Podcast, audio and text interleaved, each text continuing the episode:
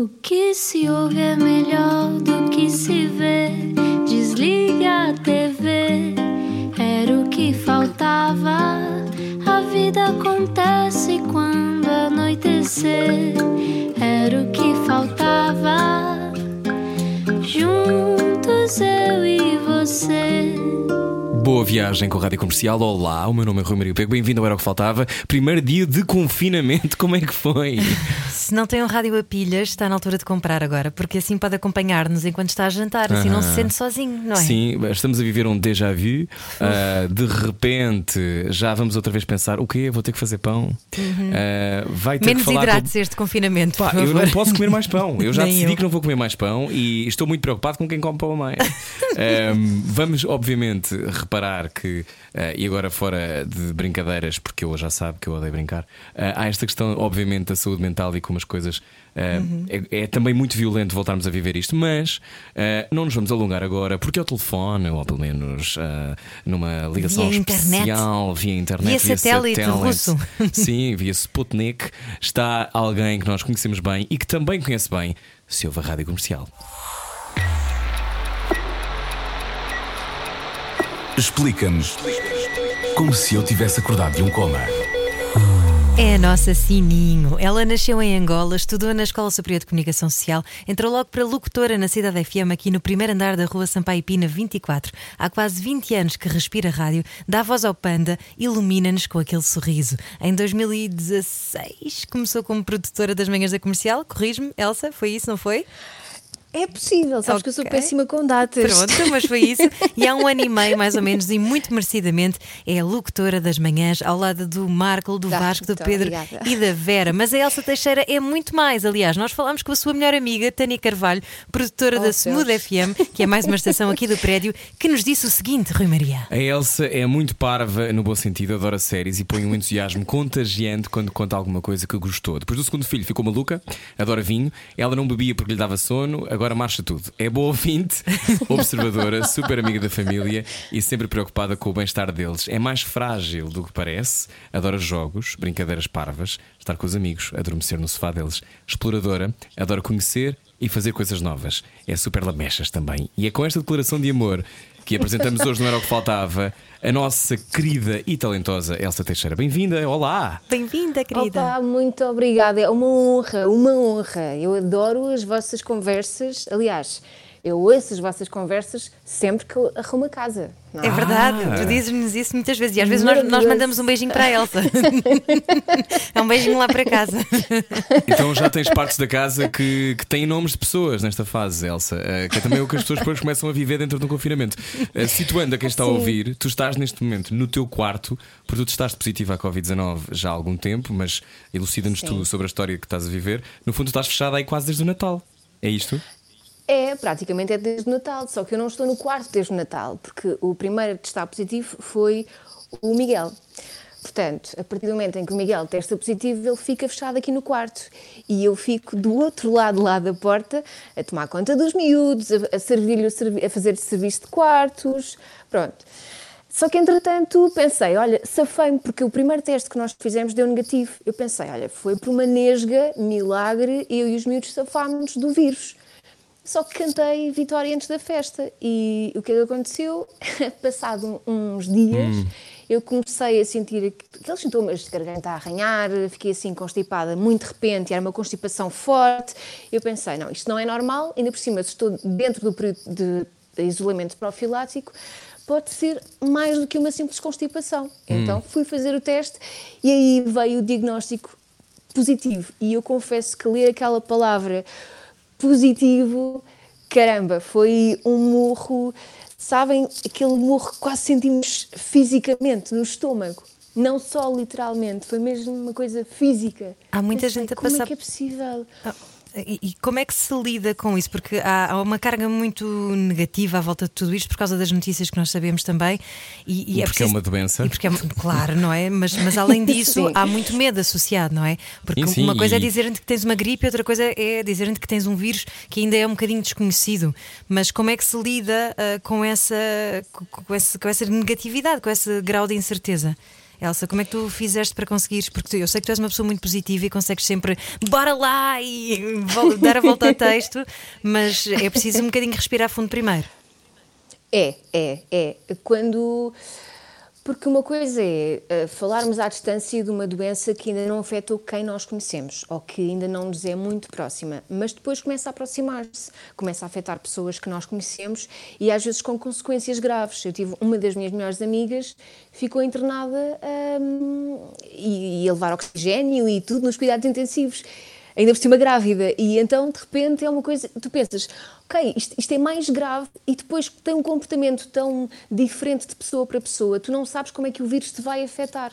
Portanto, é esse medo do desconhecido que mexe muito com, com a ansiedade das pessoas. E era esse o meu grande medo.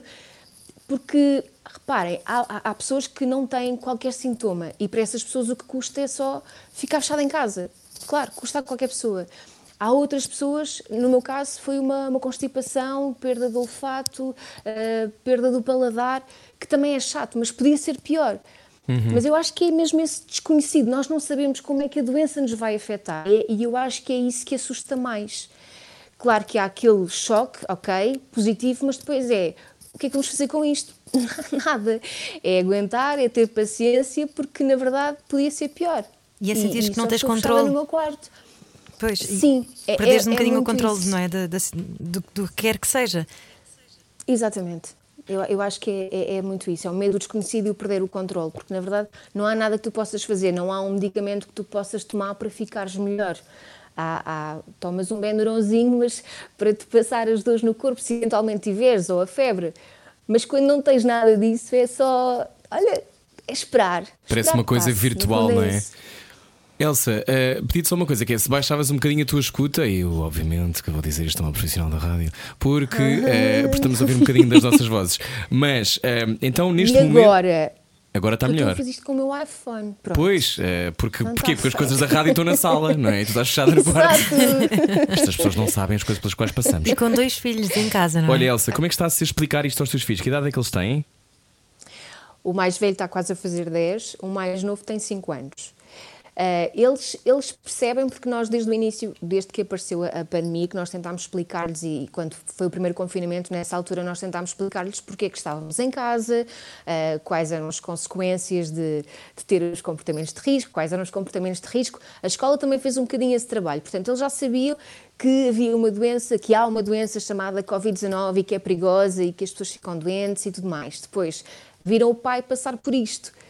Portanto, agora para ele já é um bocadinho normal a mãe estar aqui. Uh, claro que hum. custa, não é? Custa, eu acho que me custa mais a mim do que a eles. Um, deitar os meus filhos por videochamada, uh, caramba. e ainda por cima eu ando uma lamecha, eu já sou uma lamecha, já sou uma hum. mariquinhas, mas com isto ainda fico pior. Então eles tipo, adeus mãe, boa noite, às vezes quase não me ligam e eu ali dá-me atenção. Oh. Também não ajuda quando eles fazem contrabando de desenhos, não é? Debaixo da, da soleira da porta, que eu já vi eles sim. a passarem os desenhos para ti.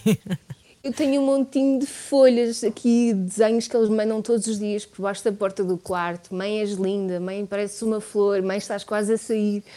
Pá, caramba, isto mexe cá dentro. Elsa, tu, nós ontem conversámos um bocadinho antes para testarmos aqui, para ver se corria tudo bem com a emissão de hoje e, e já te sentimos um bocadinho. Uh, mais frágil, acho que estou a cometer uma inconfidência, porque eu acho que aquilo que acontece e aquilo que vamos agora todos experimentar, mesmo nós não, não tendo nem eu nem a Ana qualquer diagnóstico e, e, obviamente muitas outras pessoas não o têm, embora em Portugal já tínhamos passado a marca das 500 mil infecções, portanto acho que Caramba. para todas as pessoas que são negacionistas ainda, pá, por amor de Deus, acordem para a vida. Não há como. Não há como, não é? A qualquer dia estamos com 10% da população já a ter passado por uma infecção.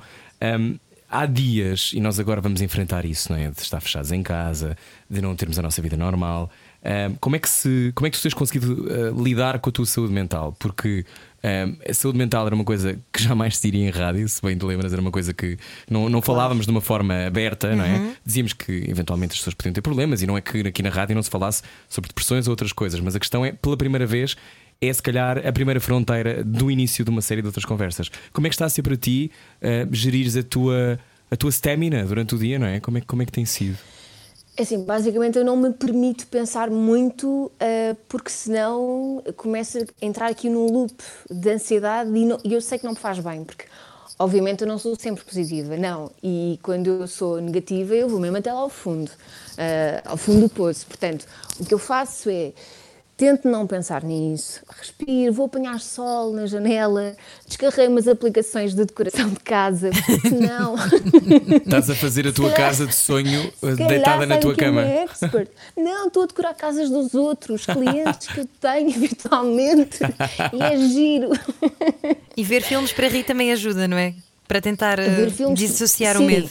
Sim, porque eu acho que todos nós devíamos ter direito a viver uma comédia romântica. Eu, se pudesse Pois é. a minha tu, vida era uma comédia romântica. Tu tens muito isso, tu tens tatuado a palavra serendipity e que vem de um filme, verdade? Vem.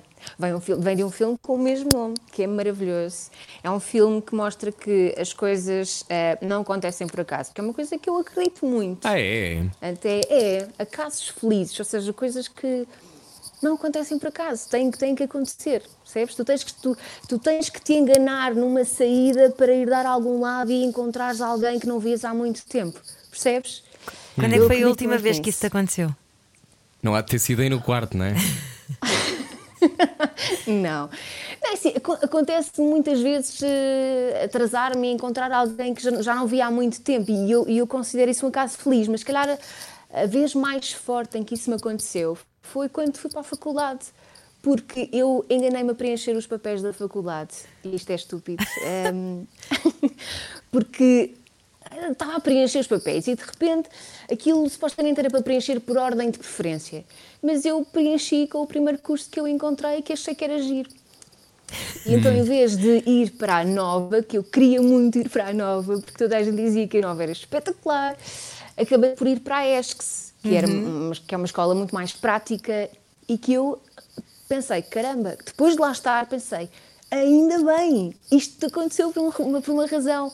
E depois, na minha turma, estava uma miúda chamada Susana Romana, que tu também conheces, Susana, e tu também conheces. E eu também. também. Escrevi com ela, filho da mãe. Exatamente. E, e ela estava constantemente a chatear-me. Uh, vai abrir uma rádio, a Cidade FM, tu não queres ir, tu tens jeito, vai, vai, vai, vai. E ela tanto insistiu comigo uh, que eu resolvi ir fazer o teste de voz e acabei por ficar. Portanto, foi graças à Susana, eu estou sempre a contar esta história e vou uhum. ser-lhe grata para toda a minha vida que eu fui parar aí.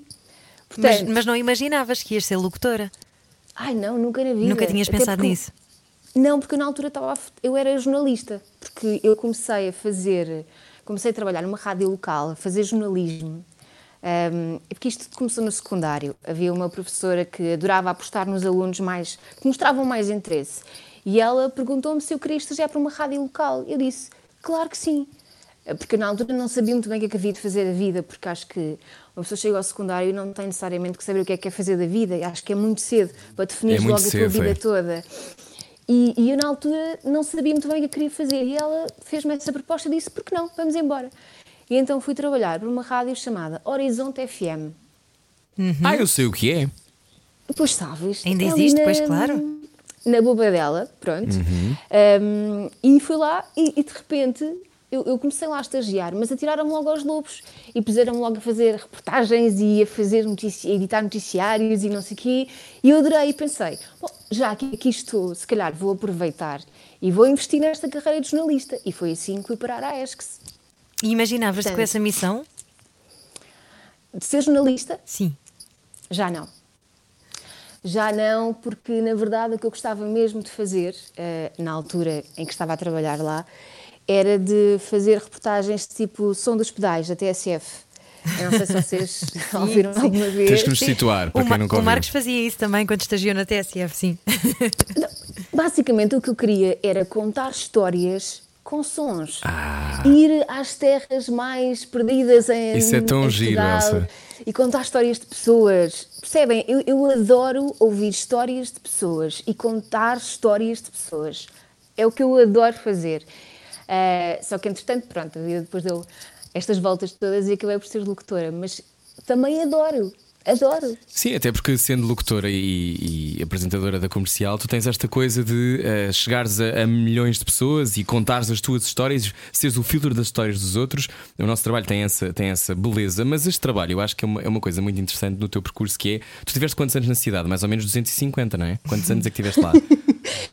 Pai, uns 17. Uns 17. foi, desde, foi desde o início da cidade. Pois, exato. Até ir para a comercial. Ainda era, era brasileira, ainda nessa fase? Não. Não era? Não, não, não. não Já foi depois. Não.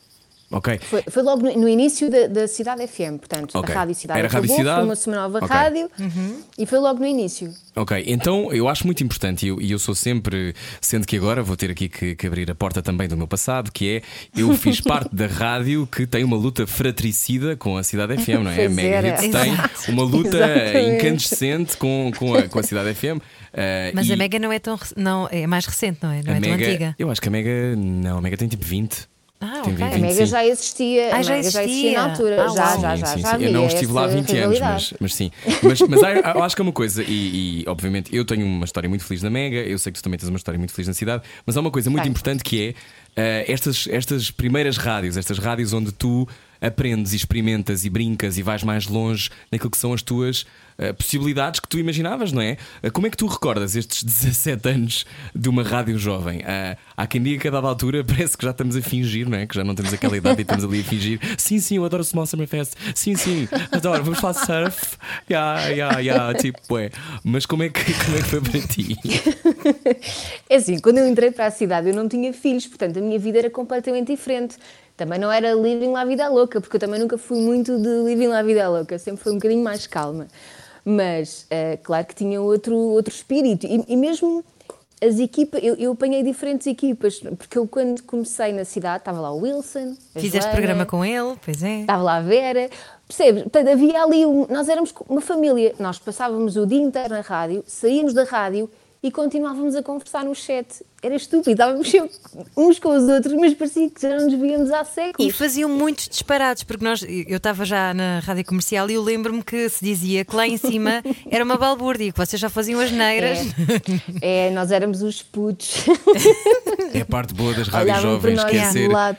as pessoas que pegam Sorte a fogo vossa. às das Que empresas. eu já tinha que ser crescida. Sorte a Pois, vossa. pois, exato, já estavas na rádio dos grandes, mas, mas esta coisa, esta coisa de eh, Elsa, tu quando vais para o ar a primeira vez e já tens um programa, tu sentiste aquela coisa que eu acho que se sente muito no início, que é ai, mas como é que eles, como é que eles acharam que isto era boa ideia? Como é que eles acharam? Não sei, eu tinha Ah, muito eu uma coisa de como é que me dão. Sentiste até hoje? Eu sinto isso até hoje. Tu, tu não estás a perceber, eu sou bicho do mato. Eu, eu sou a pessoa mais tímida, talvez, que tu conheces. Não sei, porque eu todos os dias, cada vez que. Agora nas manhãs com eles, na galhofa e entre todos e não sei o eu esqueço-me a maior parte das vezes de que estou no ar e que estou a falar para pessoas e pronto. E da responsabilidade que isso é. Muitas vezes eu esqueço-me. Ah, mas normalmente para mim é uma luta interna ah, porque eu sinto-me sempre uma fraude. Sinto sempre que acham-me melhor do que aquilo que na verdade sou. Sinto-me uma impostora, sabem? Então deixa-me só dizer-te é uma coisa agora e vais ouvir agora aquilo que eu tenho para dizer, que é poucas vezes encontrei alguém com tanta capacidade para comunicar como tu. Ai, Bonito. sério, obrigada. Eu concordo, mas eu já tinha isso há muitos anos. Não, mas é porque eu vou-te explicar, porque tu tens uma coisa, tens uma qualidade. Eu acho que eu, eu muitas vezes eu tenho estas conversas com a Ana, mas em off, que é para as pessoas não ficarem a saber. Que é, eu acho, eu acho mesmo que aquilo que nós fazemos tem, sido, tem que ser feito com profissionalismo, com dedicação, ah, com noção de que existem passos que têm que ser dados a degraus. Eu acho muito importante começar numa rádio mais pequena porque são degraus, porque tu vais limando quem és e as tuas capacidades. E eu tenho a perfeita Claro. noção, e reparei outra vez nisso quando fiz a emissão aqui sozinho no Natal. A mensagem que tu mandaste foi uma mensagem exatamente sobre aquilo que eu estava a fazer. Ou seja, tu mandaste uma mensagem sobre uma história tua, da tua própria família do Natal. E através da tua história e do teu Natal, nós todos partilhamos as nossas histórias do Natal. E isso para mim é fazer rádio para muitas pessoas. É através daquilo que são as nossas, os nossos detalhes e as nossas histórias chegar aos outros. Eu acho que se faz isso de forma irrepreensível e por isso queria dizer-te Ai, isso. obrigada, Rui. Acho mesmo. Acho mesmo. Porque, porque acho, que é, acho que é importante elogiarmos os outros. É importante também hum, fazermos florescer nos outros a, a sensação de que pertencem e de que têm, que têm força. Eu acho que quando chegaste às manhãs da comercial, sentiste isso? Que era um erro de, de, de alguém que se tinha enganado e tinha enviado um mail para ti sem Claro. querer. Foi. Claro, para já, quer dizer, primeiro fui para substituir a Vera, não é? Uh, e aí era um papel mais ou menos vá, fácil, porque eu sabia o que é que a Vera fazia, portanto eu só tinha de fazer o que ela fazia. Basicamente Uhum. era isso, e era, e era um papel provisório, portanto. E tu já nem eras produtora, não é? aquilo. Portanto, Sim. estavas muito dentro daquilo. Sim, mas sentia-me ali como um lugar emprestado, sabem? Não era. Não, Sim, não isso acontece-nos muito, como... não é? De, de fazer outros programas durante algum tempo, não é? Sim, e, e era assim que eu estava a encarar, ou seja, era como uma. Ah, agora vamos brincar a- a- aos pais e às mães, mas num programa de rádio, percebem? Não, não encarava aquilo como uma coisa séria, solene. Para mim, aquilo era. Eu ia me divertir um bocadinho naquele bocadinho que aquilo ia durar. Só que, entretanto, depois fico, houve a hipótese de eu ficar. E aí assustei-me um bocadinho mais. Porque aí era, ah, para já, é, oh meu Deus, agora é sério.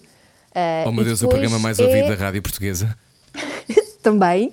E depois é, e agora tenho que encontrar aqui o meu lugar, porque já não estava a fazer o lugar de ninguém, tinha que estar no meu lugar. E qual era o meu lugar ali? Percebem? Mas sempre que damos saltos de crescimento, isso assusta muito. E o nosso dói. ego, e o nosso ego vai dizer: Não, não, fica aqui quietinho, porque assim não tens que te magoar, assim, não, assim vai correr tudo bem, é uma zona que eu controlo. Mas se se calhar achas que essa insegurança tem a ver com o facto de seres também uma pessoa muito organizada e muito mental? Ou seja, sentiste que de alguma maneira perdeste um bocadinho também o controle da coisa? Sim, sim, e porque eu preciso que as coisas fiquem definidas mais ou menos na minha cabeça. Ou seja, mandam-me para um projeto, eu vou, claro que sim, vou a medo, vou a borrar-me toda, não digo nada, às vezes digo, mas a maior parte das vezes não digo nada e vou, porque eu obrigo-me a ir. Mas antes de ir, eu tento perceber qual vai ser o meu papel. Ou seja, tem que estar bem definido na minha cabeça exatamente quais vão ser as minhas funções e a partir daí eu crio e invento, mas tem que haver ali uma base. E eu não tinha essa base. Ou seja, porque é como se fosse um programa novo. Todos Uhum. eles já tinham os, os papéis deles definidos, menos eu. Porque Uhum. até então eu era a produtora do programa. Então. foi e então, e agora? Agora o que é que sentes? Já há quanto tempo é que estás nas manhãs como apresentadora também? Já fez um ano. Já fez um ano. Fez um, Um ano, um ano em rádio são Um ano e 5 meio, minutos, como sabemos, não é? As coisas em rádio demoram, demoram, demoram. É verdade, embora é nós temos que dizer que, e acho que vocês concordam comigo, que eh, os tempos de rádio eram muito diferentes, mas estão a começar a acelerar.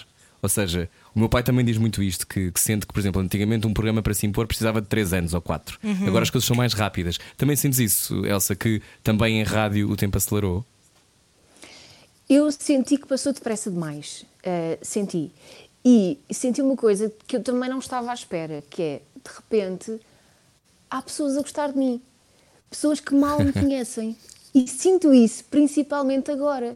Uh, neste período em que eu estou, testei positivo e fiquei aqui fechada no quarto, vocês não imaginam a quantidade de pessoas que todos os dias me mandam mensagens a perguntar se eu estou bem, que estão a rezar por mim, caramba, como se eu fosse um membro da família. E eu fico de coração cheio, comove-me e bolas, só me apetece dizer obrigado, obrigado e, e farto todos os dias eu respondo a mensagem a dizer obrigado e sinto mesmo comovida porque caramba, são pessoas que não me conhecem de lado nenhum. Mas não também- rádio, não é? Também porque aquilo que tu dás é muito, não é? Vocês acordam cedíssimo, é um esforço estarem sempre com uma dinâmica, um ritmo e uma alegria de manhã para ajudar as pessoas a acordarem e a terem um. Olha, Diz lá a verdade, a primeira meia hora é mentira ou não é? É que eu demorava uma hora e meia para, para ser a sério, mas estava uma hora e meia a fingir que estava muito bem disposto. que bom estar aqui de manhã, que bom. Não, Como é sabes que, que, eu por acaso sou. Eu, És matinal, eu, não é? Sou, uma- sou, uma morning person. Eu, aliás, Que sempre que vou de férias com, Eu com amigos, eu acordava sempre às 7 da manhã. Oh, Eles não, és a dizer, essa eu pessoa. cedinho. Sou essa pessoa. Portanto, não me custa, quer dizer, custa-me um bocadinho acordar às 5 da manhã. Custa-me, claro que sim. Porque às 5 da manhã, se calhar se fosse às 6 já não me gostava tanto. E depois é assim, tu chegas lá, eu, eu quando chego lá estou cheia de energia. Ah, e depois começamos na galhofa e não sei o que passa. Custa mais, curiosamente, a hora das 10, das 10 às 11. Ah, sim, sim, sim. Data a quebra a essa hora, não é? Dá uma quebra, sim. Não é porque o primeiro pequeno almoço já bateu, começas a ficar com vontade do segundo, não sei como é que é. Sabes que há- É há é alguns dos isso. elementos da equipa das manhãs não comem de manhã, não é? Eu não sei como é que eles fazem isso. Vocês fazem programa em Eu era jejum? capaz. Aham. Olha, o verdade. Pedro Ribeiro. É verdade. Às vezes leva Faz. uma maçãzinha para comer. Sim, sim. É verdade. Mas há anos. Eu não sei como é que ele tem estômago. Sa- tinha um pois, exato, exatamente. Mas sabes que há quem diga, por exemplo, na, na arte da representação, ahm, Hum. quando as pessoas não comem, ah, supostamente tu vais recrutar coisas mais genuínas daquilo que tu estás a sentir. Ou seja, tu- o teu corpo está um bocado a a andar à volta de nada, não é? Não tem nada na barriga, portanto vais recrutar coisas mais autênticas e genuínas. No entanto, eu acho que muitas vezes é só porque não- o Pedro não deve ter nada em casa para comer de manhã, a Rita, não, a Rita só acorda mais tarde e os miúdos também, e portanto se calhar deve ser isso. Ele não quer fazer barulho para não acordar, não é? Não, eu, eu nunca tinha nada de manhã para comer, portanto eu comia a primeira coisa que via. E às vezes eram pessoas. Pá, não, não. Nada mal. Já Nada mal voltamos. para começar o dia. Também lá está. Continuamos a conversar com a Elsa Teixeira já a seguir, que está trancada no quarto, mas está ah, para Yay. todo o país na rádio comercial. Conversamos já a seguir. Venha daí. Sensibilidade e bom senso. Só que não. Era o que faltava. Na rádio comercial. Juntos eu e você. É o primeiro dia do confinamento geral. Cá estamos, vivos, alegres, ah, bem dispostos. Ah, Este era o que faltava. Connosco hoje Elsa Teixeira, que está em que zona do quarto neste momento? Estás deitada? Deixa vamos imaginar. Estou na quarto. cama. Estás na Estou cama, na claro. cama Para porque quê? é onde está mais quentinho. Faz lá a voz de cama, Elsa Teixeira. Ah, o que é que queres que eu diga? Isso é a tua voz de cama. Não, esta era a voz dela Ah. Desculpa, palhaçada. estou doente. Era palhaçada. Ah, olá. Eu, eu ficava um bocado preocupado. Eu sei que já tens dois filhos, portanto fico alegre que funciona isso de alguma maneira. Não, não, funciona. Não, esta não é a minha melhor voz. Calma, Ah, ok. não é a minha melhor voz. Essa Mas é há coisas- reservada só para algumas há coisas pessoas. que são só claro. para ti. são só Exatamente. para ti. Olha, exatamente. Elsa Teixeira, É. nossa convidada hoje não era o que faltava. Tu nasceste em Angola, vieste muito pequena para Sim. Portugal. Que que recordas alguma coisa de anos. Angola? Não, não tens memória nenhuma, imagino, ou tens? Não, só cheiros. E, e dizem que de facto a memória olfati- olfativa é muito forte. Ahm, já me aconteceu sentir os cheiros de, de flores, de, de coisas e perguntar à minha mãe, e ela dizer-me: sim, sim, nós tínhamos isto em Angola. Eu, ok. Mas é só isso, é só mesmo cheiros. Aliás, nós estivemos a ver no Google Maps o local onde tu tinhas nascido, não é? No o hospital. Ah, lá no-. Exato, no meio do nada, não é? Na, na província, no interior angolano. Sim, Os teus pais sim, foram sim, para sim, lá sim. em que altura? Os meus pais já nasceram lá. Já nasceram lá, como, é como os meus. Os meus avós como é que foram para lá. Mas, eh, mas os meus pais têm memórias muito boas de Angola. Aliás, o meu pai voltou a Angola há, um- há uns anos, passou lá um mês inteiro, eh, porque nós temos lá família ainda, e, e veio um bocadinho triste, porque eh, voltarmos a um, a um sítio onde fomos felizes e ver tudo destruído, ah, eu, eu calculo que parta um bocadinho o coração. Mas também lhe fez bem voltar ali às origens. Eu gostava muito de conhecer o meu país. Sim. Não conheço. Vais amar. Só- Encaras como o teu país, é engraçado. Sim, encaro como um dos meus países, porque é- é- eu cresci muito com, com a cultura de Angola, ah, pela comida, pelas histórias que, que a minha avó contava. A minha avó dizia quando eu era pequenina que tinha que sempre ir buscar-me porque eu estava sempre a fugir para a escola. Estavas sempre a fugir para a escola. É, porque havia lá uma, uma escola ao pé de casa da minha avó e eu estava sempre a fugir para, para a escola. E depois, pronto, lá tinha. A professora já não dizia nada, não é? Que coitada da miúda, deixa estar aí.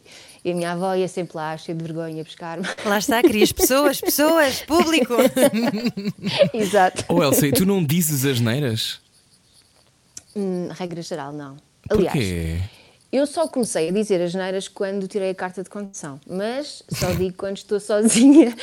Não sei, eu acho que tem muito a ver com a educação, porque hum, os meus pais educaram-me assim e, e, e não sei, eu, eu sinto-me mal se disser as neiras, sinto-me envergonhada se disser as neiras à frente de alguém.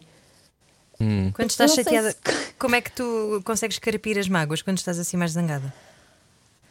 Não digo as neiras, lá está, digo um caraças, digo um fogo, digo. Não digo. É, sou uma seca, não digo as neiras. Agora, agora descobrimos que ela partia a casa toda sempre, não dizia as neiras, mas a casa já tinha. já ainda- ela adorava renovar a casa, estava sempre a partir a casa toda. Elsa, tens Olha, filho, dizem que é libertador. É isso. Olha, mas eh, quando os teus pais vêm para, para, Angola, para Angola, para Portugal, eh, tu contas essa história né, na emissão Natal que, que eu apresentei aqui na rádio, mas esses primeiros tempos, e, e importa dizer, há muitas pessoas que ouvem este programa que têm essa experiência, é uma experiência comum, quer dizer, um milhão de pessoas veio para Portugal ou voltou para Portugal, nem todos eles eram de Portugal, como era provavelmente o caso. Era o caso dos teus pais, não, é? Não eram retornados porque não eram de cá, os teus avós sim. Eh, o que é uma situação ainda mais esquisita do ponto de vista do, do fazer parte de uma sociedade que depois não sabe o que fazer com este milhão de pessoas que entra. Meio milhão. Meio milhão? Achava que era um milhão inteiro. meio milhão. Ah, meio milhão. É muita gente da mesma. Meio milhão. ah, aliás, ah, livro da Dulce Maria Cardoso, O Retorno, sobre isto mesmo. Leia que, que vale Uhum. E a pena. documentário da Ana Delgado Martins, E faz pois favor. é, Pois armas e é. É verdade, é verdade. E estava assim caladinha, estava à espera que dissesses. E, e este sítio, como é que foi para a tua família? Olha, eu acho que, lá está, eh, para qualquer pessoa que venha sem, com muito pouco eh, na carteira, começar uma vida nada, ainda por cima, eh, com filhos, é duro, não é? Eu calculo que seja duro. Eu, eu tenho memórias felizes desse tempo, mas agora, olhando para trás, eu percebo o quão difícil deve ter sido para os meus pais. E muitas vezes a minha mãe eh, conta-me, porque nós, eh, quando chegámos, fomos para o Val de Santarém. Uh, fomos morar, os meus pais foram trabalhar para uma quinta que uh, havia um tio meu afastado que, que era dono da quinta ou era sócio, não, não me lembro muito bem dessa parte, mas eles foram trabalhar para ele. Claro, ganhavam muito mal, trabalhavam de sol a sol, portanto, nós andávamos livres pela quinta uh, a maior parte do tempo. E, e lembro-me de. um, os meus pais terem, terem pouco dinheiro, não é? Porque é normal, e o pouco que tinham era para, para comer, não é? E lembro-me da minha mãe, ainda hoje conta esta história. Ai, fico tão triste quando me lembro que queria comprar-te umas botas e não tinha dinheiro para te comprar essas botas e tu tinhas que ir de, de botas de borracha para a missa. E eu, oh mãe, mas eu não me importava. E importava-me eu, porque tu tinhas os pés frios, percebem? E ouvir a minha mãe contar estas histórias, eu, eu, eu revejo-me nisso, porque eu na altura andava feliz e contente, mas percebo que para uma mãe que quer o melhor para os filhos, passar por isto, caramba, ou não ter o que dar eh, de comer aos filhos, ou fazer de tudo para dar o melhor aos filhos e não ter como, E não conseguir. custa, não é? É, é, percebo perfeitamente o que tu dizes. A minha mãe tinha que ir, quando chegou, tinha que ir à Cruz Vermelha buscar roupa e depois eh, renovava, como ela costurava, renovava a roupa para a minha irmã, que ainda não era nascida. E, e depois ela conta uma coisa muito bonita, que é como ela era professora, foi logo contratada, não é? Para, para, para dar aulas aqui em Lisboa. E o meu pai, ah, que tinha a sua própria empresa, ah, teve que arranjar vários trabalhos, tinha três trabalhos ao mesmo tempo. e então ela diz que hum, à noite esperava que ele adormecesse e só quando ele já estava a dormir é que ia costurar para ele não se sentir mal porque ela estava a trabalhar também mais, não é? Então ela Exato. esperava que ele fosse dormir. Percebo perfeitamente o que tu dizes. Foram tempos muito difíceis e há muita gente que infelizmente está a passar também por, eh, por tempos semelhantes. Tu achas que de alguma forma isso te trouxe mais resiliência? Porque tu sempre foste muito trabalhadora, tu trabalhas muito, as pessoas não sabem, mas tu acabas as manhãs, mas ficas sempre cá até quase ao final da tarde a fazer outras coisas e, e sempre a ajudar a equipa e estás sempre disposta. E escrever outros programas? Exatamente, estás sempre Ah, disposta a obrigada. ajudar os teus colegas, que é uma coisa eh, que vem de um lugar também de solidariedade. E ouves o que os teus colegas fazem e, e dizes alguma coisa quanto a isso, que também não é uma coisa assim tão comum. É verdade, é verdade. Eu- acho que aprendi um bocadinho com os meus pais. Os meus pais sempre levaram esta, esta, esta coisa do trabalho e da responsabilidade muito a sério.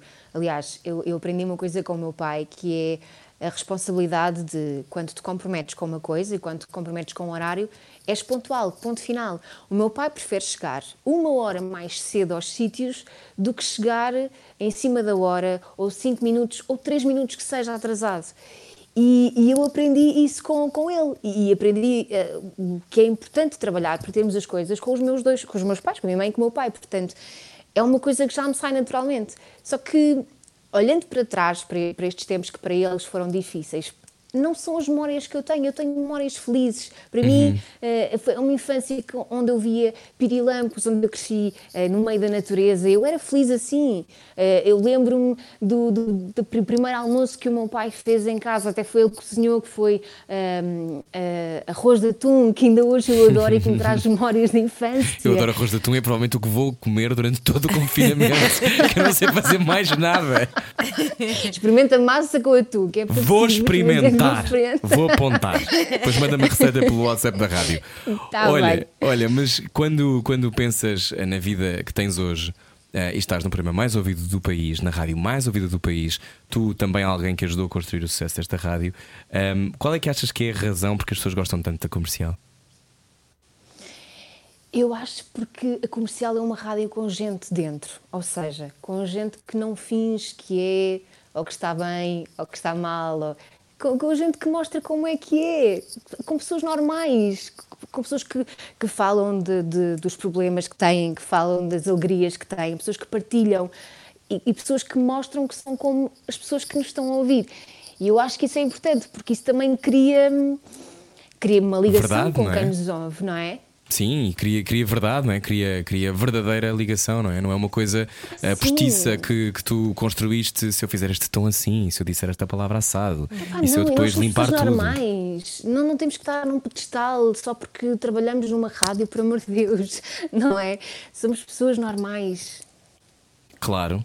Tu, enquanto pessoa normal, eh, também consegues ser bem anormal, porque tu adoras palhaçada, não é? Portanto, foste parar mesmo ao sítio certo, foi no meio do circo, nas manhãs da comercial, eh, porque normalmente, quando estás com os teus amigos. eh, Estás sempre, tu gostas sempre de, de tudo o que é criativo e de tudo o que tem sentido de humor associado, e sempre Ah, foste assim sim, também. Sim, sim, sim. Ah, o que eu gosto mais de fazer com os meus amigos são aqueles jogos ah, tipo gestos. Tens que fazer gestos, mímica, Mímica. Mímica. adivinharem. Yeah.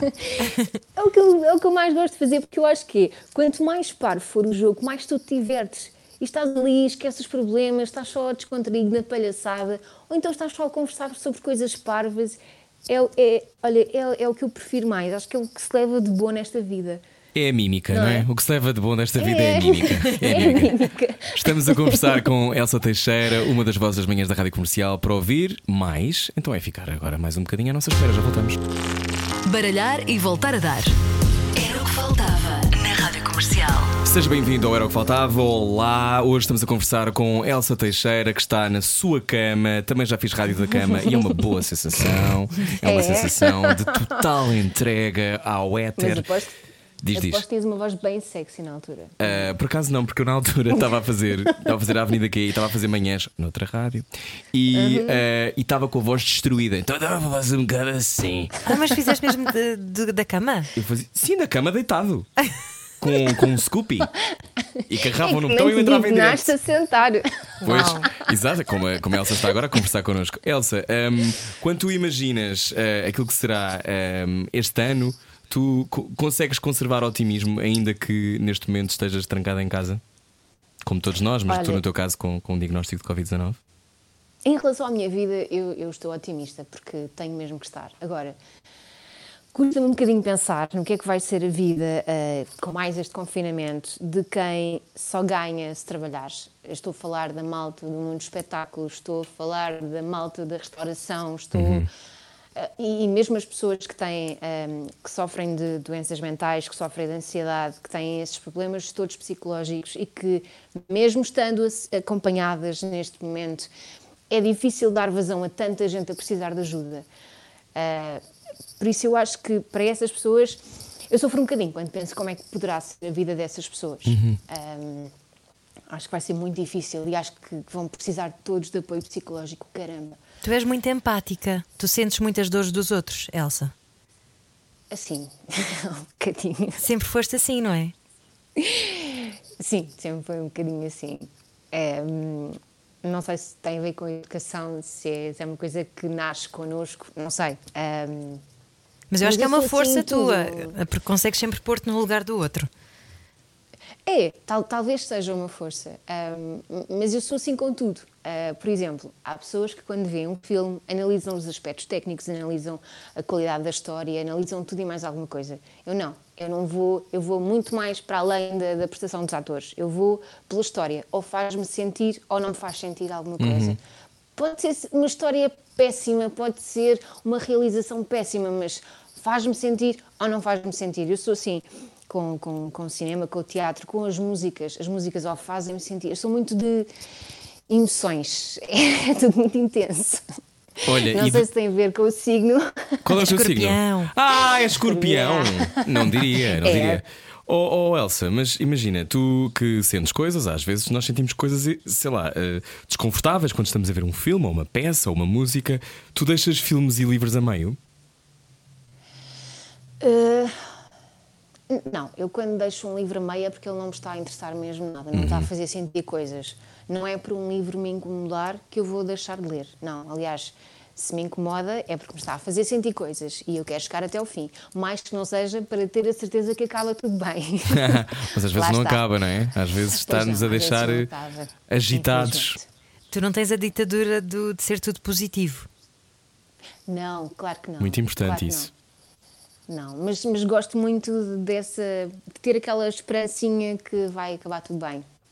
Que- que- Porque, na verdade, tu para passares, para acabar tudo bem, tens que passar por altos e baixos, não é? E muitas vezes os baixos fortes.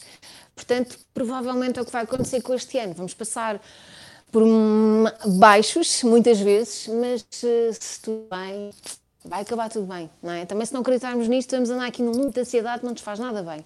Claro. É? Conhece bem a voz que está a ouvir, é Elsa Teixeira, das manhãs da Rádio Comercial.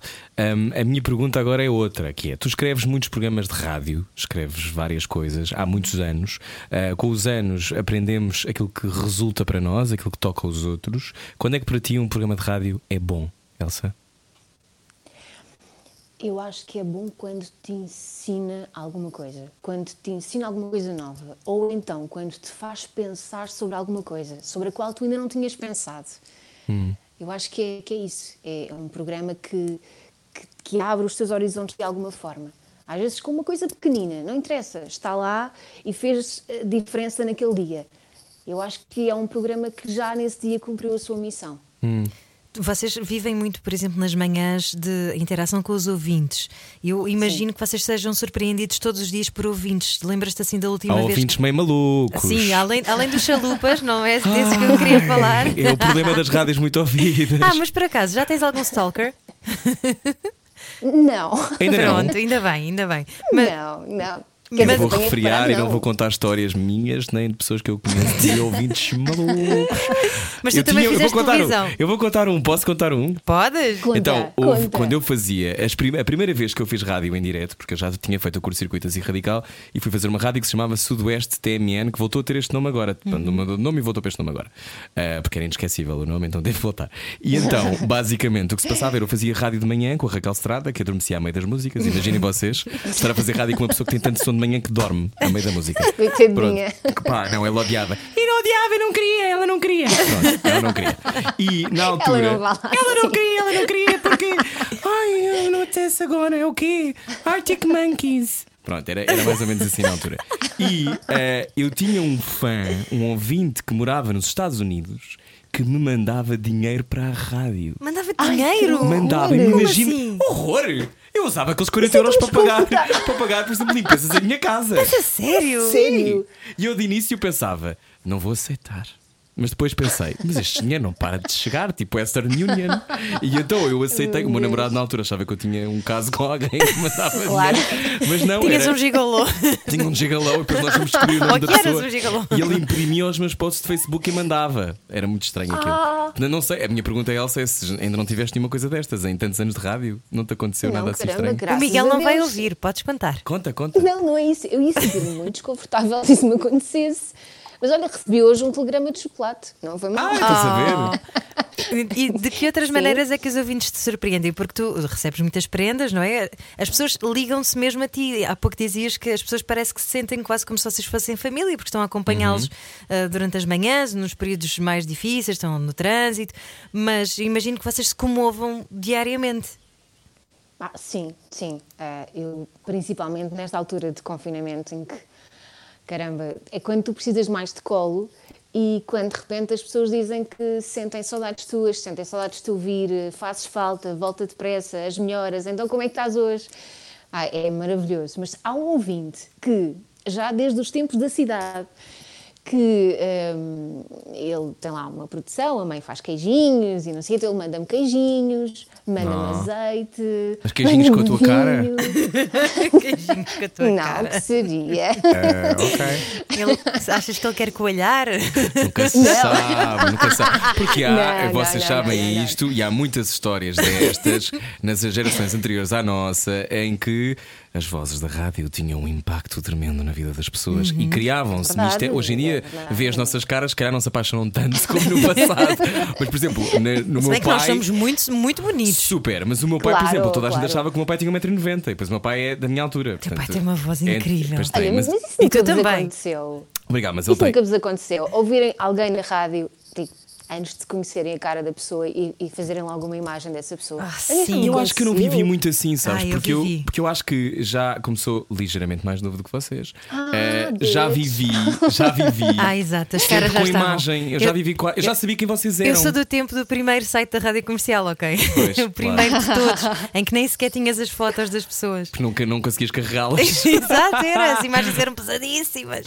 Olha, Mas só... eu lembro-me, eu lembro-me de, eh, na faculdade, ainda, pronto, eu ouvia o programa da manhã, não era da comercial, não digo a ninguém, ah, mas ouvia um programa da manhã. Qual e, era? E, isto, não vou estar a dizer, não. Podes não dizer, não faz Ah, mal. ah, pronto, ouvia um programa da manhã e a, a minha cena é: será que aquela dupla da manhã tem um caso? E depois, claro, que eu vou Já e sei, então, que pois claro. que a dupla da manhã tinha um caso. Quem? Não Mas interessa claro que não agora, tinha, nós claro que sabemos. não tinha. Eu é Tinha? que fantasiava aquilo. Não tinha nada. Eu é que fantasiava aquilo. Porque... Ana está a desenhar num papel Não quem é? sei. Quem é? Ah, qual? Quem? Não, é que ela só escreveu o nome da rádio. Ah! Mas pronto, Quem? na altura eu achava que, que sim, que, que, que aquilo podia ser ali, que tinham muita química, que podiam ser o casal. Ainda Estúpida, bem. Era a minha O visão amor de é bonito. romântica. Sim, mas claro que não tinha nada a ver. E depois entrei para a rádio e percebi que estupidez, uma pessoa trabalha com outra pessoa, mas não quer dizer que tenha que haver ali uma relação, não é? Ah, eu acho que já sei o que é. Deixa, mostra lá, mostra Vá, lá. não, não interessa. Mostra lá quem é que não é. mostro nada, não Ai, interessa. Vá, chatice. não Olha, vale a pena. oh, Até porque eu não sei se é verdade, isso são, são boatos e nós não, Não, mas gostamos nós de boatos. nós nunca Eu Nunca adoro boatos. diríamos. Eu nunca diríamos. Eu nunca diríamos agora no ar, Eu obviamente. não gosto. É muito mais divertido quando as pessoas não sabem. É a energia estamos- das pessoas, não temos que mexer na energia das Não pessoas. vamos mexer na energia das É pessoas, mas isso, é vamos isso. com a Elsa. Teixeira para o podcast do Era o que Faltava. Conversas connosco mais um bocadinho, Elsa. Que quadrilheiros que nós terminámos hoje o nosso Então pronto. programa. Opa! Olha, Elsa, já voltamos então contigo no podcast. A todos aqueles que estão a acompanhar a Rádio Comercial em direto agora, queres deixar alguma mensagem, algum, algum olá especial?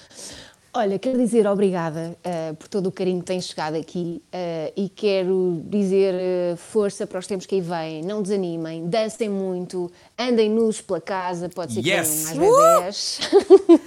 e pronto, acho que sim, que terminamos em grande. Muito bem, então a seguir no podcast do Era o que Faltava, vamos continuar a conversar com Elsa Teixeira e depois ouça com atenção as propostas dos candidatos presidenciais. Votar é indispensável, dia 24 de janeiro são as presidenciais e depois eh, vai ter o Slowdown com a Ana Isabel da Roja. É isso mesmo. Beijinhos, obrigada Sininho. Até já. Até já! No podcast. Saímos hoje à noite? Era o que faltava Era o que faltava. na Rádio Comercial. Juntos eu e você. Não, não estou a gozar contigo, Elsa. Saímos hoje à noite, desculpa. Boa viagem com a Rádio Comercial. Estamos no podcast do Era o que Faltava. Hoje a conversar com Elsa Teixeira. São muitos anos de rádio. Ahm, para ti, rádio, ah, eu, tenho uma, eu tenho uma teoria. Eu acho que a rádio é o mais próximo de um amigo que os média podem ser. Eu tenho esta leitura, acho mesmo. Porque acho que é uma coisa indefinida ah, e definida ao mesmo tempo. Tinha um diretor que me dizia: que a rádio é o teatro da mente. Ahm, não vou dizer quem era, não é o nosso. é muito dramático. Não é o nosso, não é o nosso.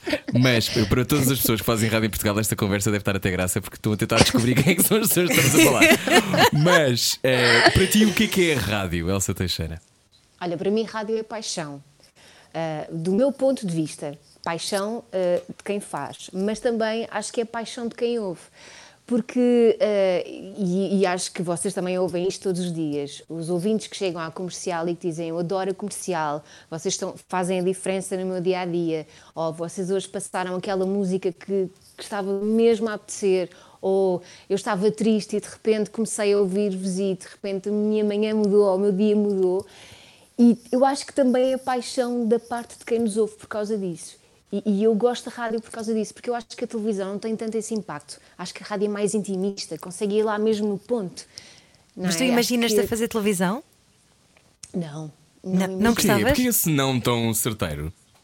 Porque eu sou tímida. Eu não disse que era de mato. Sim, mas tu comunicas muito bem, é só, é só mais uma maneira de comunicar.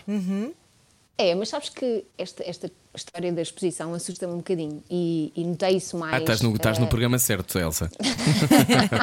Eu sei, eu percebo, Exato, Elsa, eu percebo. exato. Tu sabes que eu Assusta- também. Assusta-vos porquê? Expliquem-me isto. Para todas as pessoas que estão a ouvir a rádio comercial agora, melhor, o podcast, isso é meio bizarro, não é? Porque É. vocês fazem rádio porque Claro. é ouvida por milhares de pessoas. Uhum. Primeiro a Elsa que é a convidada. Elsa, Sabes que para mim, eu, eu- eu quando estou a fazer rádio, estou dentro de um estúdio. Portanto, é diferente estares a fazer rádio eh, e não estás a ver as pessoas para quem estás a falar, estás só a imaginar. Ou estás a fazer e ter pessoas à tua frente. E eu acho que na televisão essa exposição é maior. Eu já me assusto à exposição que eu tenho nas manhãs. Imagina, quando de repente me mandam um link de uma notícia por causa do post que eu fiz a dizer que tinha testado positivo e de repente uma série de notícias, Elsa Teixeira da Rádio Comercial tem Covid, e eu, oh meu Deus, só isso já me assustou. ficar surpreendida que isso acontecesse.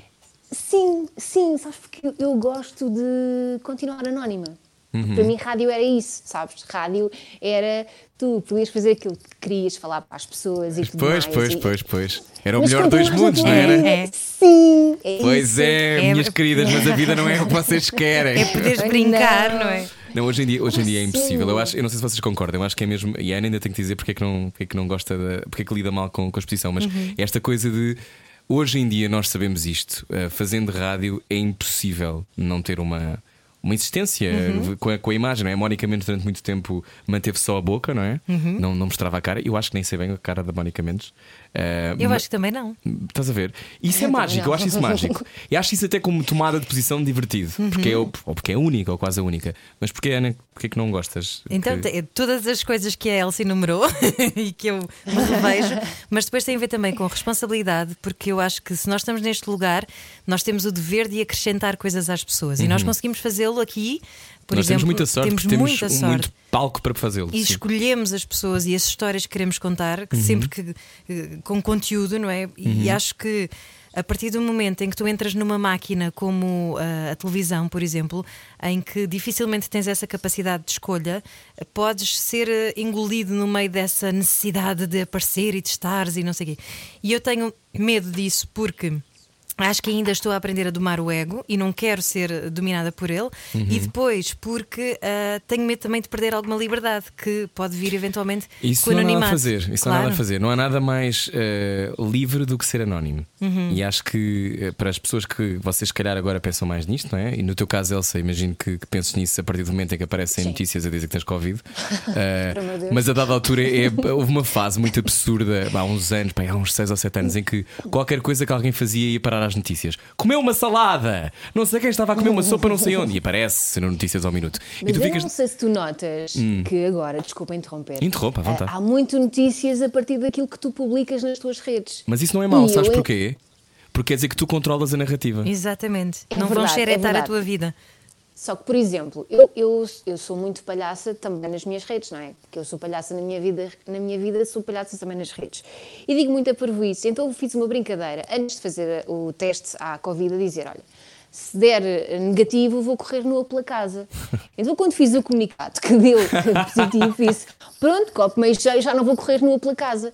Ok, fizeram todos notícias sobre isso. Podiam ter retirado essa parte, não é? Mas não. Pois é, Ah, eu vi uma isso- notícia tua, é verdade, dizia isso. Que Mas- vergonha. mas à isso- minha mãe, mãe, desculpa. A irreverente Elsa Teixeira. Mas sabes que isso, isso é, é o clássico também, sejamos sinceros, eu vou ser honesto e vocês podem concordar ou não, mas isso significa também quem está a fazer essas notícias ou não está com muito interesse em fazer melhor ou faz copy-paste daquilo que tu escreveste. Aliás, eles chegam a ponto às vezes, só põem o título e depois colam mesmo o post. Yeah. E portanto, eh, não, nem sequer criaram nada a partir daquilo e não há grande vontade. A única coisa boa, e eu concordo, eh, ou melhor, estava a pensar nisso há bocado, é. Ao controlares a narrativa do que sai, eh, retiras interesse ao lado mais especulativo e meio, meio sórdido que existe, eh, que nós conhecemos, né, da, da tal imprensa que é mais focada nessas coisas. E portanto, Claro tu podes sim, mas também dar força a coisas que... que- te interessam mais, não é? Claro que sim, mas a verdade é que uh, depois os meios de comunicação pegam naquilo, nos posts que lhes interessam. Claro. Não vão pegar em todos, não é? E, e depois é assim, há pessoas que leram aquelas notícias que não me conhecem minimamente e que Claro, não sabem que claro. eu sou uma palhacinha. E, portanto, vão pensar que eu ando de facto é? correr nua pela casa. Mas por outro lado, acho ótimo que corras nu pela casa. Acho que para os teus filhos a dada É altura vai ser é? awkward, vai ser um bocado awkward. Mas eh, já que estamos a falar sobre isto, sobre meios de comunicação social, eh, média, tu já trabalhas há muitos anos. Como é que tens Sim. assistido à evolução das coisas? Tu achas que este é um momento particularmente importante eh, daquilo que é a aflição uh, do que deve ser dito ou não, não é? Do que deve ser uh, contado ou não pelos média. Os média têm muita capacidade de formação de opinião.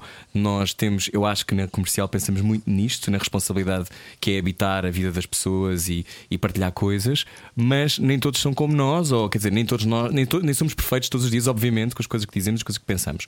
Mas achas que, que estamos a ter os meios de comunicação social estão a saber competir com o tempo e existir nesta evolução das coisas? Eu acho que tempo é, é a palavra-chave nisto, porque eu acho que quanto mais evoluímos, mais rápido a informação chega. E isso é que é o perigo, porque ah, não importa muitas vezes, e, e não quero ser injusta ao estar a generalizar, mas muitas vezes não importa ir verificar os factos e verificar se a história é mesmo assim. Importa contar primeiro, ser o primeiro a contar. E é essa rapidez que eu acho que é inimiga.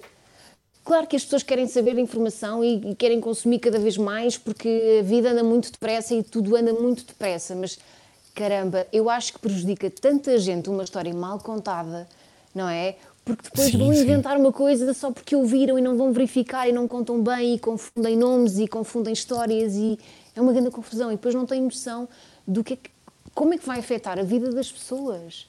Eu acho que se pensa muito é? pouco nisso, não é? Eu acho que se pensa muito Sim. pouco. É uma coisa quase infantilizada. Acontecia muito no humor português há uns 10 anos, que era tu dizes o nome das pessoas e, e era um bocado indiferente, mas depois, claro que não era, porque as coisas têm repercussões e se calhar estamos todos a Claro. aprender.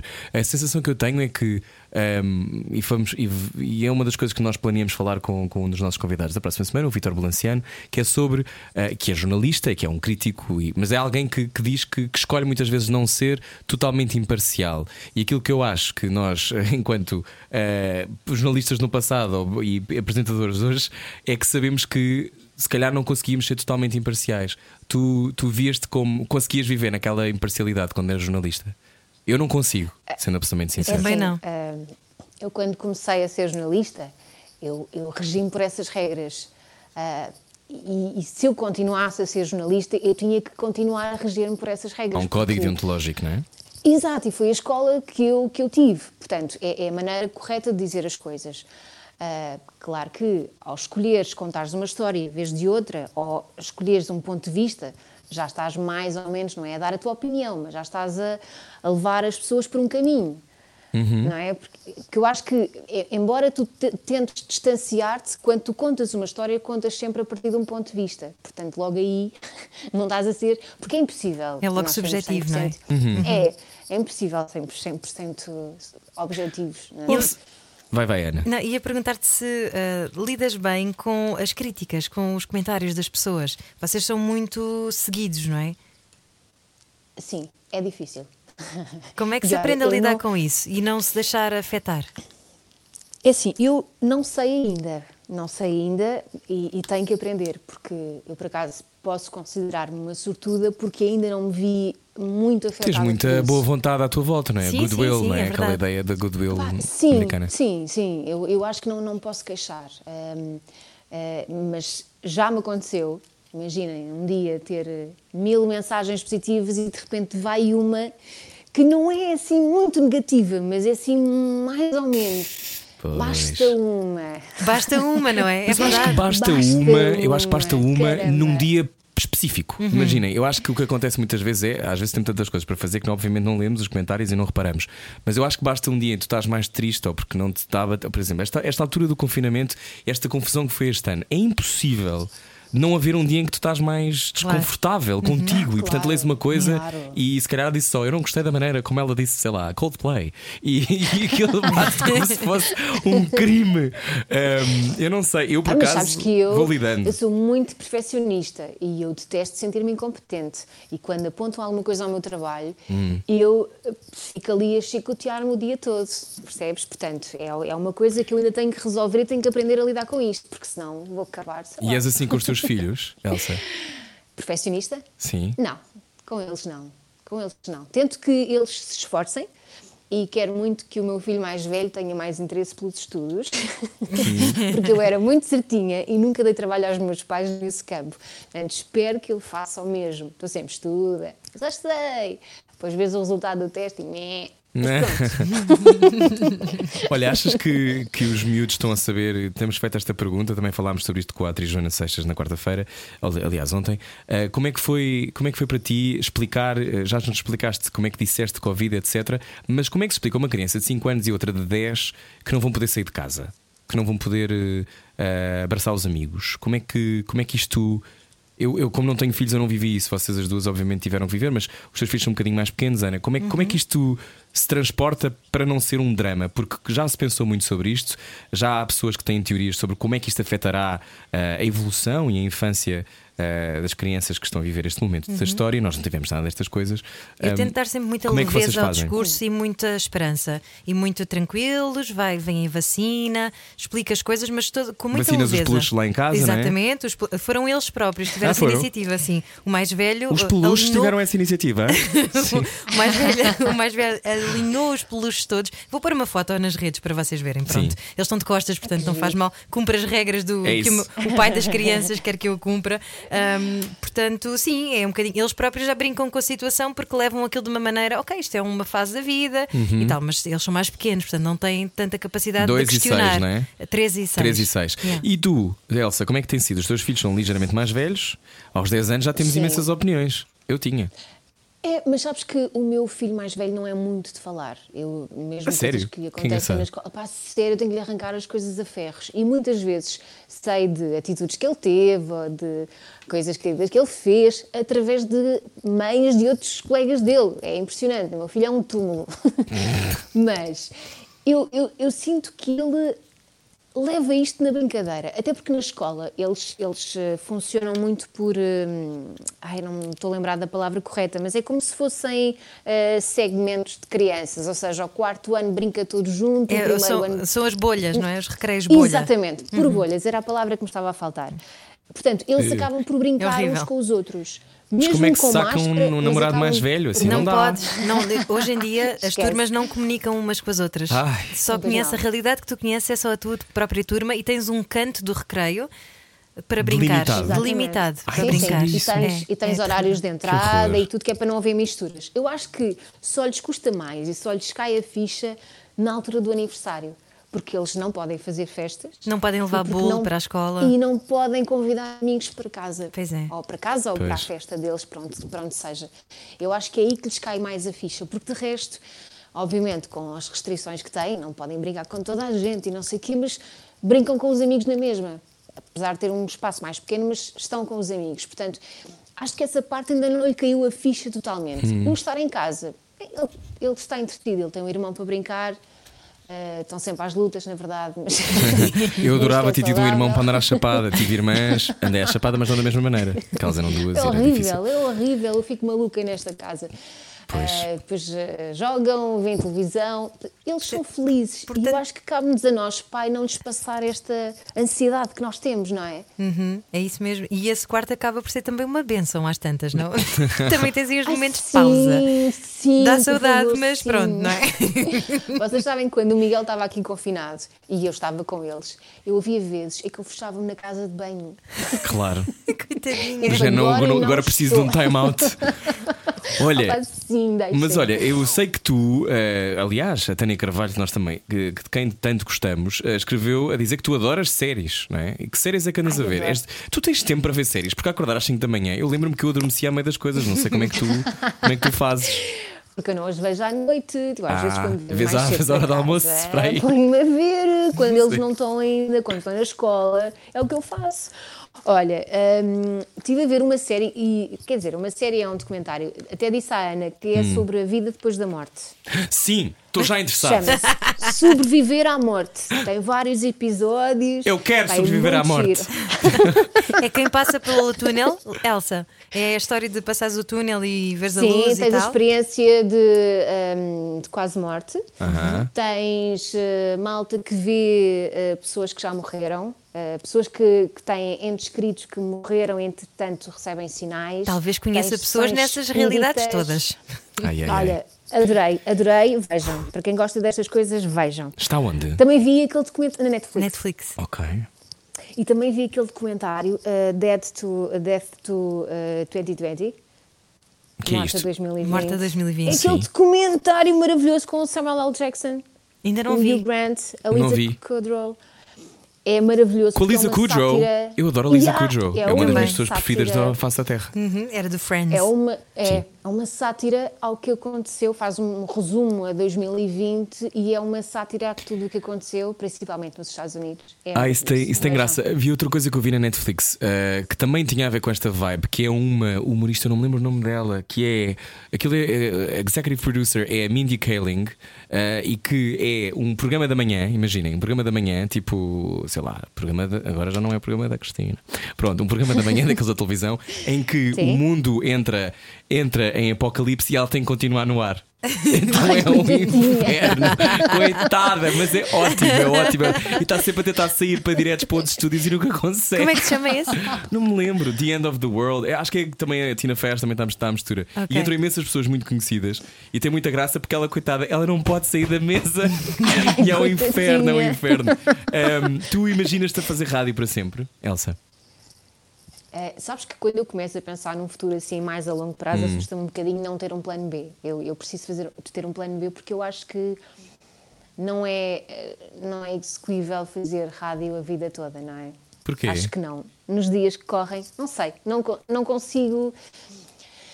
Como é que eu vou te explicar? Tu tens a rádio, os programas têm uma certa longevidade, não é? Nós estamos na comercial até determinada altura, depois, entretanto, Uhum. as pessoas fartam-se nós e nós vamos para outra rádio. Hum. Mas e depois, não é? Será que temos pedalada com a idade, com. com não sei. Não sei Sim, se. e às vezes as rádios acabam, não é? Por exemplo, foi o caso de uma rádio recente que terminou e depois o que é que se faz, não é? Porque ainda por cima, hum, eu, eu acho sempre, e digo isto muitas vezes, que acho que se deve ter sempre várias coisas, deve-se fazer sempre várias coisas para não se ficar refém. Por outro lado, eu acho que esta profissão é uma profissão que pede tanto de nós e pede uma, uma dedicação tão grande que depois também se faz a meio gasto, depois também não, não, a coisa não se dá, não é? Hum, portanto, eu Assim, percebo eu- essa eu lógica. adoro. Salvador Martinha que diz sempre, e estou a citar, não estando ele aqui, mas que eh, ele só tem um plano, é o plano A. E já a Carolina Torres nos dizia isto, não era? Uhum, Sim, que se tiveres um plano B as coisas não correm tão bem. Quase como se tu não desses tudo no plano A. O que é que achas disso? Mas eu não estou a dizer em ter o plano B em simultâneo. Imagina, Ah, quando eu falo ok. de um plano B, é imagina, estás, na- estás na rádio, que é porque eu neste momento só faço rádio, ah, faço a produção, mas, mas- mas estou na rádio, e, e eu quero um plano B para depois. Ou seja, se isto acabar de hoje para amanhã, o que é que eu vou fazer? Qual é ahm, o meu outro interesse? Decorar casas? Vais para o campo? Eu gostava muito, sabes? Gostava muito de ter uma casa no campo, só que isso depois não dava dinheiro, não é? Não ia Podes vender pôr a alugar, é? obras. sim, claro que sim, mas eu, eu queria descobrir uma outra paixão. E é isso que, que me falta. Olha, gostava, por exemplo, de eh, dar voz, fazer dobragem de desenhos animados. Adorava, adorava fazer isso. E tu já estás voz Mas ao é um canal trabalho Panda. fácil. Os meus filhos Olha, adoram-te. eu acho ótima ideia, mas é muito mal paga em Portugal. Pois é. Eu sei, eu sei, qualquer É mesmo muito mal paga as pessoas não têm ideia, mas é trabalho. muito, muito mal paga em Portugal. É uma coisa mesmo Principalmente o escandalosa. trabalho que dá, não é? Sim, sim, é super difícil e, e muitas vezes estás, imagina, 12 horas fechada numa cabine e, e ganhas mesmo muito mal. Eu sei que os valores praticados em Portugal são muito baixos, embora agora, com a entrada das Netflix da vida, se esteja a fazer cada vez mais produções e, e a mesma coisa com a narração de documentários, etc. Hum, eu acho que aquilo que estavas a dizer é verdade. Eu acho que é, é importante descobrirmos mais paixões na vida porque a vida pode ser grande. Tu, tu também achas que eh, há aquela coisa clássica que se pergunta aos apresentadores e as pessoas que trabalham nesta área que é então e os seus filhos que é que trabalham na mesma área? O que é que tu achas? Os teus, se os teus filhos dissessem ao meio que eu quero. afetada. Sim, quero trabalhar nessa área. Ahm, que- o que é que acha? Se o seu filho for fazer rádio, o que é que acha, Elsa? Olha, eu acho lindamente. Eu quero é que eles sejam felizes, mas eu duvido muito que isso aconteça. Até porque Ele o não mais fala? velho. Mas tu também eras tímida. Sim, sim, também. Mas eu era tímida, mas calma, porque eu dava grandes espetáculos em frente ao espelho com a minha escova de cabelo. Nós bem sabíamos. E fazia desfiles pela casa, claro. Mas depois, quando foi a sério, opá, não vos contei. Eu O quê? adorava desfilar pela casa. Então, uma vez, a minha mãe achou que eu adorava fazer aquilo, que era uma boa ideia inscrever-me no desfile que ia haver da catequese. Aquilo era organizado pela catequese. Um desfile Não da era- catequese? Tem tudo, Uau! tem tudo para Oh, vai correr bem. Ah, como é que eu te explico? Não é a coisa mais cool do mundo, Elsa. Isso que é capaz de dizer. Não é, não é, mas eu tinha seis anos e era a cena, percebes? Estávamos no Val de Santarém, era a festa de Natal e a catequese tinha, realiz- tinha decidido realizar um espetáculo. E um, do- um dos números desse espetáculo era um desfile. E a minha mãe resolveu inscrever-me porque achava que eu ia adorar. E eu, de facto, adorava me ter em casa. Porque quando foi a minha altura de desfilar, foi a maior vergonha da minha vida. Eu chamo o meu nome, eu ponho-me em cima do palco, olho, vejo montes de gente, dou meia volta, volto para trás. Entretanto, passo pela dupla vergonha do apresentador chamar-me outra vez e dizer: Não, não, é para desfilar até ao fim. então eu chego ao fim do palco, ainda ouço um colega meu lá da escola dizer: Olha-me esta estupidinha. E eu "Ah!" saí de lá, olha, a correr. Claro que fiquei em último lugar, mas não faz mal, compareci. Olha O importante é comparecer. Isso é, olha, é o chamado bullying da sério? moda. Começa cedo. É o bullying da moda celestial, mas- neste caso, eclesiástica. Digo-te uma coisa: se houvesse um buraco para me enfiar, olha, eu tinha morrido ali. Olha, isso já te aconteceu alguma vez numa emissão? ah, teres vontade de encontrar um buraco para te enfiares? Ai, claro que sim, claro que sim. Cada vez que eu digo uma estupidez qualquer e que penso, oh meu Deus. E em alguma entrevista a alguém já te aconteceu? Num festival ou assim? Não, por acaso não, por acaso não, porque eu, eu quando vou entrevistar pessoas eu preparo-me muito bem. Porque eu não gosto de ir eh, assim. Ah, e agora vais entrevistar aquela pessoa e ir, e ir só. Não, eu tenho que preparar bem uma entrevista, eu tenho que saber em que, em que chão é que eu estou a pisar. Mas claro que às vezes, num direto, dizes uma prejuízo qualquer e depois, não, depois de teres dito é que percebes o porquê que eu disse isto. E Pois. pronto, e nessas alturas sim, custa um bocadinho. Porquê que eu disse isto? Talvez uh, o nome da Sim. minha primeira autobiografia. Porquê que eu disse isto? Ai, Elsa Teixeira, olha, gostámos muito de conversar contigo. Espero que tenha sido bom para também te distrair um bocadinho aí no teu quarto, Ah, foi. na tua Obrigada. prisão domiciliária. Ahm, Muito obrigada, qual, é, Sininho. qual é a previsão? Quando é que agora sais daí? Olha, sábado, sábado, Sábado. se tudo correr bem, vão ligar o meu centro Já de e vão pouco. dizer: a menina já pode sair. Eu, O que é que vais fazer? ai, não sei, mas não vou correr nua pela casa. Pois, canseira. não, Abre uma garrafa de champanhe, meus molha os teus filhos. Sim. Não- Party. sabes que eu ainda não tenho olfato e não tenho paladar, portanto, duvido que até sábado ele volte. Portanto, vou abraçar os meus filhos. Sabes que quando eu vi que as pessoas, por exemplo, o Kiko Exote, que é um youtuber e que um dia também devia ser nosso convidado, o Kiko eh, teve, a- também foi? teve. Não, ah, foi na casa do Foi Cais, foi. Casa do Cais. Mas quando, quando ele agora teve sem, sem paladar, ele fez um vídeo que era ele a comer coisas que jamais comeria porque não sentia o sabor. Pá, e eu imaginei É a tão quantidade de coisas que tu podes comer que são saudáveis que tu detestas. tipo Olha, neste beterraba. Eu adoro beterraba. eu adoro beterraba. Eu também. Eu não Neste desgosto, momento, mas o não Miguel é um está a sabor cozinhar ótimo. para mim. o Miguel está a cozinhar para mim. E ele faz grandes misturas e grandes invenções. Mas essa é a grande vantagem de estar sem paladar. É que eu não posso dizer, está horrível. Continuo a dizer sempre, está ótimo, amor, está ótimo. Só que a coisa mais estranha para mim é ir tomar banho e não sentir o cheiro do gel de banho. É tão estranho. Ah, pois é. Isso é tirar um bocadinho da nossa humanidade ao mesmo tempo. Ah, Malditos sejas, vírus! Isto é muito difícil ao nível do gel de banho, as pessoas não falam, não Olha, falam mas dos, sabe- dos não sabonetes. falam. Eu tenho uma amiga que está na mesma situação que tu e que diz que a única coisa que ela ainda consegue sentir é o chocolate. Portanto, não sei se já experimentaste, mas eh, pode ser que tenha, tenhas aí uma revelação. Olha, olha, Olha. Vou, atacar aquele telegrama de chocolate que me enviaram. Exatamente. Ataca o chocolate, ataca também depois, espero que. Já tens ido a, a- quando é que sabes que vais voltar para as manhãs? Já tens alguma previsão? Depende também de sábado, Se não tudo é? correr bem, depois na segunda-feira. Claro. Ok. Já posso sair do quarto, já posso ir pelo menos até à sala. Até à sala a falar no microfone. Muito bem, olha, É. Elsa, gostávamos muito de conversar contigo. Era uma conversa há muito tempo esperada. Obrigado. As melhoras, Ah, Obrigada sim, as convite. melhoras. Temos, a- tínhamos a certeza honra. que ia ser divertido. Oh, que disparate. A honra, a honra Sério, foi. nossa. Gostávamos muito de conversar contigo e mantém sempre a tua honestidade, que eu acho que é, é isso que Ah, te obrigada. diferencia. Isso mesmo. Obrigada. Linda, Tá? Elcinha. Beijinhos. Beijinhos, meu amor. Adeus. Obrigada, beijinho. Adeus, Elsa Teixeira na Rádio Comercial. Quem sabe se é já na segunda que vai ouvir as manhãs. Tem de ouvir as manhãs para saber. Às 7 da manhã. Nós vamos embora. Amanhã voltamos com mais uma conversa. Uh, Aguente-se no confinamento. Um, não beba vinha mais. Uh, vamos tentar desta vez não ceder neste aspecto. E veja filmes para rir, que ajuda muito mesmo. Sim, sim, sim. E liga às pessoas de quem gosta. Vale a pena. Beijinhos. Uh, Até amanhã. Adeus. Às 8 da noite na comercial. Era o que faltava. Com Rui Maria Pego e Ana Martins. Juntos eu e você. Na comercial.